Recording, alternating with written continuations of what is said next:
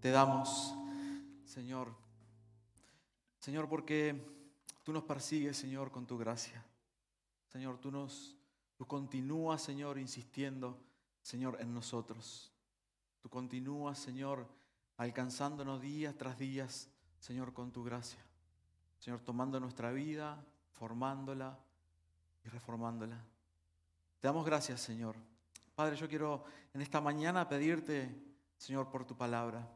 Señor, por este mensaje que vamos a compartir, por esta nueva serie, Señor, que vamos a iniciar. Yo te ruego que tú nos estés guiando, Señor, que tu Espíritu Santo nos esté revelando, Señor, que tu palabra, Señor, sea una palabra viva, Señor, eficaz, Señor, que realmente pueda llegar a lo profundo de nuestra vida, de nuestro corazón, Señor.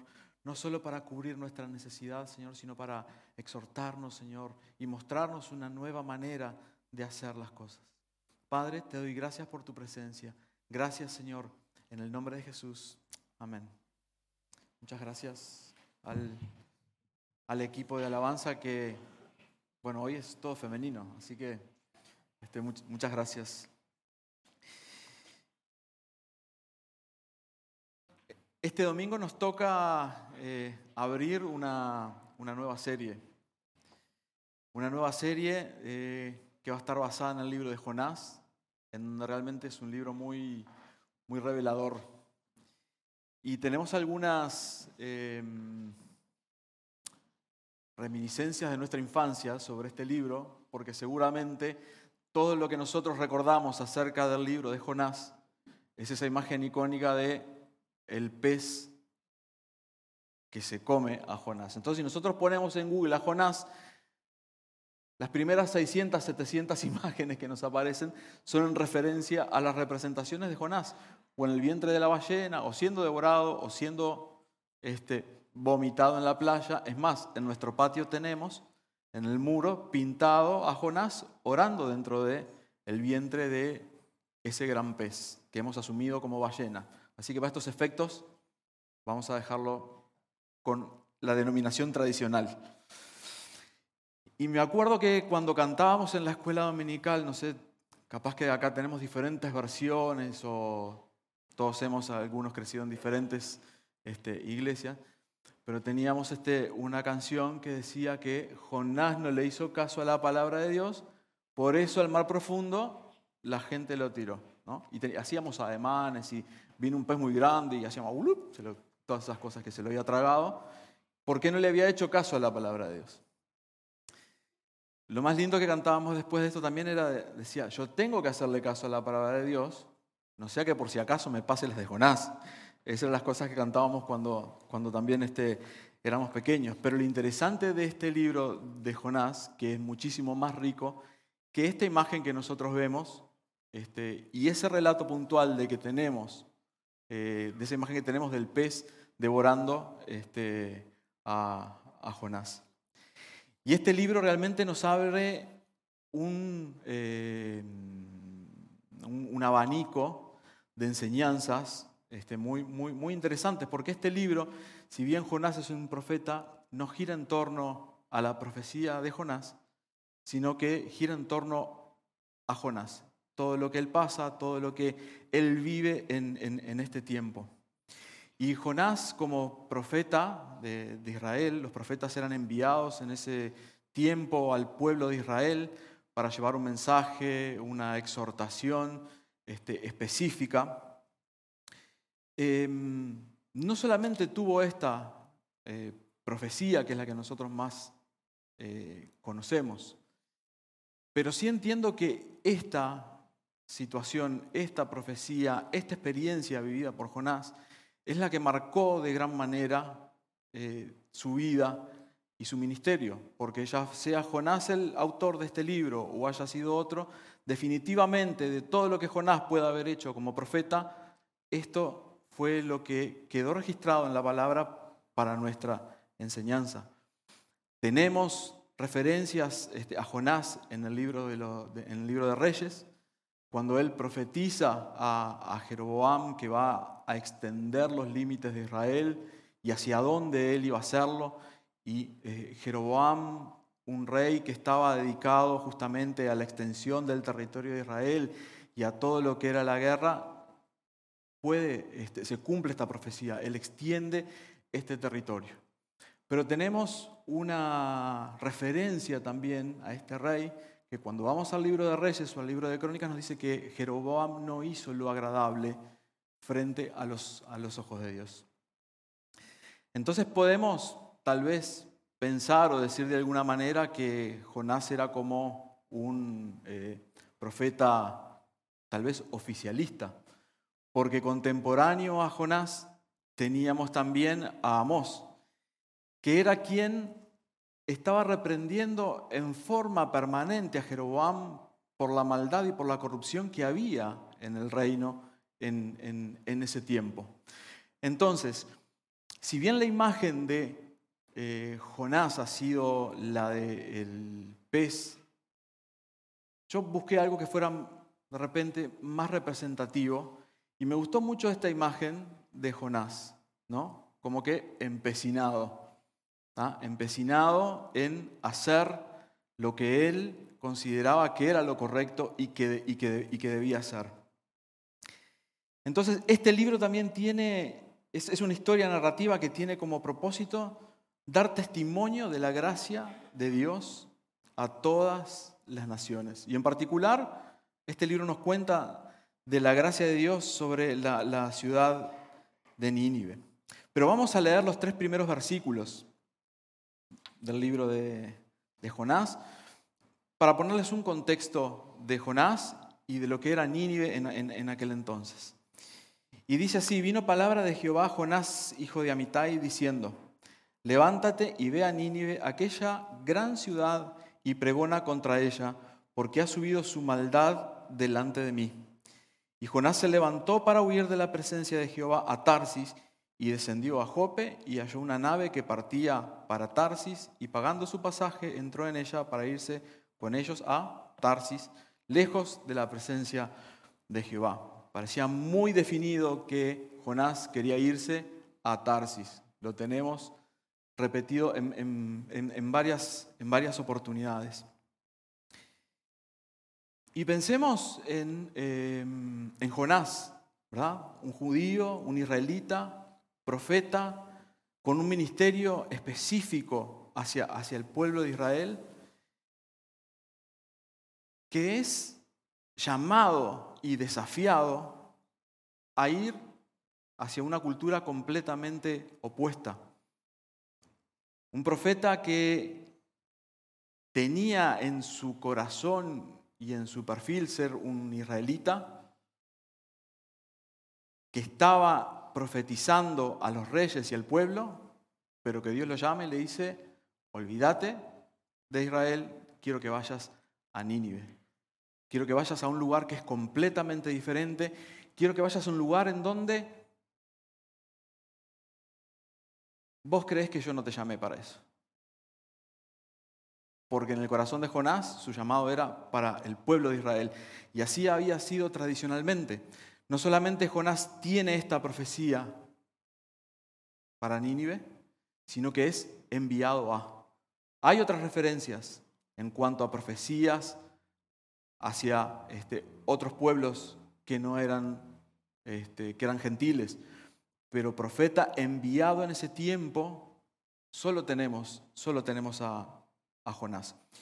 Y mm, hay un mapita que yo les quería mostrar para tener referencia de lo que eh, estamos. Dice, nos cuenta que, dice que descendió de Jerusalén eh, a Jope. ¿ah? Jerusalén está a unos 800 metros sobre el nivel del mar. Dice que descendió a Jope. Jope hoy es un barrio de lo que es la ciudad de, Tel Aviv. La ciudad creció, como pasa en la mayoría de los, de, las, de los grandes países, y fue consumiendo todo lo que tenía a su alrededor. Hoy ese lugar se llama Jaffa. Y ustedes pueden encontrarlo, hoy es un precioso lugar, es un lugar eh, turístico, pero a ese lugar en ese momento fue a donde este, Jonás decidió descender. Y tenemos algunas referencias para posicionarnos en lo que es. Jonás tuvo que hacer 65 kilómetros para llegar a Jope. y Dios le dice que vaya hacia Nínive, que está a 800 kilómetros de Jerusalén, pero él se va a Tarsis, que está a 5.700 kilómetros de distancia de lo que Dios le había dicho. Él tenía un camino por tierra que hacer, pero él decide irse por mar. Él decide irse al lugar opuesto a donde Dios lo, lo estaba llamando. Hoy para que tengan idea, la ciudad de Nínive es, eh, las ruinas de Nínive están en la ciudad de eh, Mosul, en, Irak. Para que tengan una idea, todavía allí se encuentran ruinas. Este, hay una foto de mm, algunas de las, de las puertas de la ciudad. Esa, es una de las puertas antiguas de la ciudad de, Nínive, que fue también hace 3, 4 años atrás arrasadas en, en la guerra. Pero lo interesante de esto, que dice que Jehová se levantó para huir de la presencia, que Jonás se levantó para huir de la presencia de Jehová Tarsis y descendió a Jope y dice que paga un pasaje. Él no estaba haciendo nada inconsciente. Él estaba comprando un pasaje con un destino. Él sabía concienzudamente de que él estaba yendo hacia el lugar opuesto al, lugar en donde Dios lo, que, lo, quería, lo quería tener.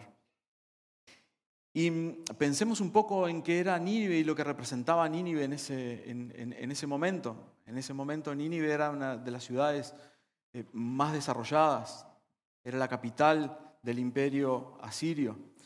Un imperio Podemos ir a la imagen, ahí está. Eso era el imperio asirio en la época, en la, época de Jonás. Todos esos territorios habían, habían sido conquistados y habían sido conquistados de una manera cruel. Los asirios habían hecho de la guerra una maquinaria también económica, porque devastaban las ciudades a donde llegaban, conseguían, este, llevaban a los pobladores cautivos y esclavos con el saqueo de las ciudades seguían consiguiendo sus recursos para seguir conquistando y haciendo crecer, crecer el imperio. Pero era un imperio que además era sumamente cruel. Según los registros que, que hay en la historia, realmente, como dice, nos cuenta también la Biblia, dice que arrasaba las ciudades y dejaba, no dejaba piedra sobre piedra.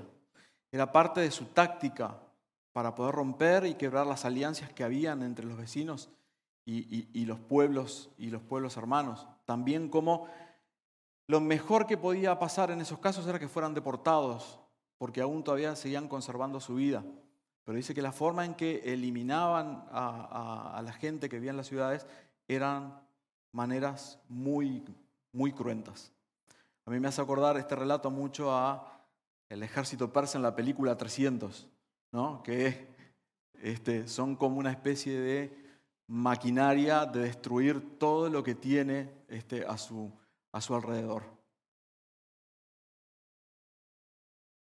Sabemos que también Asiria estaba acechando Jerusalén, estaba acechando Israel, estaba dentro de sus planes seguir esa expansión y arrasar con los, con los israelitas, cosa que pasa más adelante por el año 700. Pero Jonás, e, e, en ese momento ya Israel era un estado tributario de Asiria. O sea, le pagaba, le pagaba tributos para que, este, bueno, no fueran conquistados o no fueran arrasados. Y eso ya era una carga extremadamente pesada. Entonces pensemos en un Jonás, un israelita, un profeta, eh, judío llamado a predicarle eh, a, a su pueblo, que había estado cerca de un rey que había sido conquistador y que en este momento es llamado a que vaya a predicar mensaje de salvación y gracia a quien es su opresor, a quien con crueldad y maldad fue conquistando todos los territorios y todos los poblados que estaban cerca de ellos. Entonces, creo que esto nos cambia la perspectiva de la huida de Jonás, porque siempre nosotros pensamos en que Jonás eh, tal vez tuvo un acto de simple desobediencia o que tal vez Jonás este, tenía miedo. Pero en realidad lo que estaba pasando por el corazón de Jonás era que él aún no había entendido que el plan de Dios y que la gracia de Dios era para todos, para israelitas, para sirios y para todos aquellos que estaban este, sobre, sobre la tierra. Lo que Jonás no había podido doblegar y no había podido someter a Dios era ese eh, rencor, esa xenofobia, por decirlo de alguna manera, hacia un pueblo que durante años fue opresor de su nación. Jonás no había podido someter su voluntad, su testarudez, su negativa a lo que Dios quería hacer con, su vida. Entonces, esa simple huida que nosotros la cantábamos en la escuela dominical y que nos parecía algo como que, bueno, pa, qué desobediente que fue Jonás, qué horrible, en realidad tenía una raíz muchísimo más profunda. Y entendiendo este contexto en donde este Jonás eh, vivía y las situaciones que habían ocurrido, podemos entender el por qué Jonás huyó. Al final del libro, todos sabemos cuál fue el desenlace, pero también lo que nos remarca un poco este trato de Dios este, con la vida de Jonás fue que cuando Dios perdona a los ninivitas, Jonás se enoja. Y todavía dice, bueno, dice, yo por eso no quería venir, si yo igual sabía que vos los ibas a perdonar.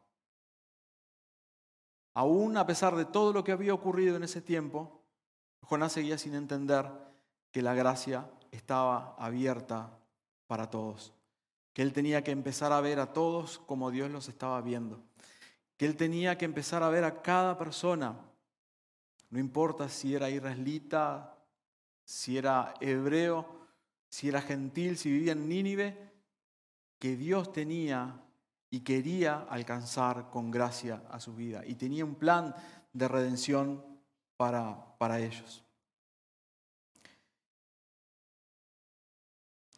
Y esta imagen es un poco la que yo quiero compartir y dejar hoy para que nos pueda acompañar durante estas, estos siete domingos, eh, o los seis próximos que nos quedan,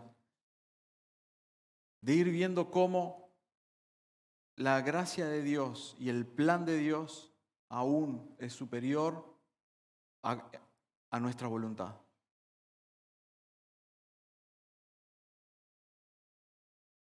Este tiempo yo estuve pensando en cuál es mi Nínive, en cuál es mi actitud al distinto, no solo al distinto, sino al que está en la punta opuesta a mí, el que está en el extremo, al que está a 180 grados, aquel que piensa diferente, que viste diferente, que tiene una vida diferente. Y he tratado de identificar cuál es mi Nínive. Porque la gracia de Dios también es para ellos. Y mi deseo es, es, en este camino que vamos a hacer juntos, es poder descubrir cuál es ese, ese Nínive y que cada uno de nosotros podamos descubrir cuál es esa persona a la que nosotros consideramos que es nuestro enemigo, que no merece gracia, que me cruzo la calle para, para no saludarlo, como, como se dice este, habitualmente, pero que podamos identificar claramente cuál es nuestro Nínive. Porque el deseo de Dios para nosotros es que podamos, y para Él es que pueda alcanzar gracia. La salvación está también al alcance de aquellos que están en el extremo opuesto al nuestro. Y eso es parte de la misión de Dios y es parte de lo que Dios quiere que como iglesia, que como hijos de Dios nosotros podamos llevar adelante. Ser un canal de gracia, ser un canal de perdón, ser un canal de salvación, ser una puerta abierta a la gracia de Dios y al perdón. Y este quiero dejarles en esta, en, esta mañana, para que podamos en, en este tiempo poder identificar, poder eh, tomarnos con responsabilidad el identificar cuál es el, punto opuesto al que nosotros queremos, debemos llegar y al que Dios quiere llegar. Así que yo quiero dejarles abierto este, esta puerta a este libro que sin lugar a dudas nos va a desafiar, nos va a exhortar y nos va a incomodar. Cosa a la que nosotros no tenemos que tener temor, de que Dios nos incomode, nos incomode, nos saque de nuestro espacio confortable y nos lleve a los lugares en donde Él desde el inicio de los tiempos designó que su mensaje, su palabra, su perdón, su salvación también debía llegar. Así que les dejo el desafío hecho para seguir navegando en este libro en los, en los próximos seis domingos y que cada prédica, cada paso más que vayamos dando en esta dirección nos pueda llevar a un entendimiento cabal de lo que Dios quiere para nosotros y de la libertad que es para nosotros también el perdón y alcanzar a aquel que está en ese lugar tan diferente que jamás se nos ocurriría llegar. Así que los, los invito a orar y mm, que Dios nos dé, tenga misericordia de nosotros y nos pueda estar revelando en este tiempo estas cosas. Padre amado, te quiero dar las gracias, Señor. Gracias, Padre, por, por tu amor, Señor. Gracias por sobre todas cosas, por tu misericordia. Señor, Estamos dispuestos, Padre, en este camino que iniciamos a través del estudio de este libro, Señor, a que tú nos incomodes, Señor. Señor, a que analices nuestra vida, Señor. A que podamos ser reprendidos, a que podamos ser confrontados. Señor, a que podamos ser desafiados a poder llegar, Señor, a, ese lugar o a esa persona al que nosotros jamás se nos ocurriría llegar. Señor, que podamos en este tiempo, Señor, aprender a ver, Señor, a todos como tú los ves. Señor, danos, Padre, de tu visión, Señor. Danos de tu gracia, Señor. Danos de tu amor. Señor, porque es la única manera en la que nosotros podremos, Señor, cambiar nuestra manera de ver, Señor, a los, a los demás. Señor, llénanos con tu Espíritu Santo, Señor. Necesitamos, Padre, que en este tiempo, Señor, como hijos tuyos, Señor, como iglesia, Señor, tú nos, nos incomodes, Señor. Muevas nuestras bases, Señor, para que podamos formar parte, Señor, de la misión, Señor, de lo que tú quieres hacer, Señor, en este lugar y hasta en el último rincón de la tierra. Padre, toca nuestro corazón, Señor. No quisiéramos pasar las situaciones, Señor, que tuvo que afrontar Jonás, Señor, de pagar un precio muy alto para tratar de escapar de ti. Señor, no podemos hacerlo, Señor. Tú lo sabes todo, Señor. Tú estás en todo lugar. Señor, y así como eh, tú obraste, Señor, en este pueblo te ruego que obres también en nuestras vidas. Padre, te doy gracias, Señor, y te lo pido en el nombre de Jesús. Amén.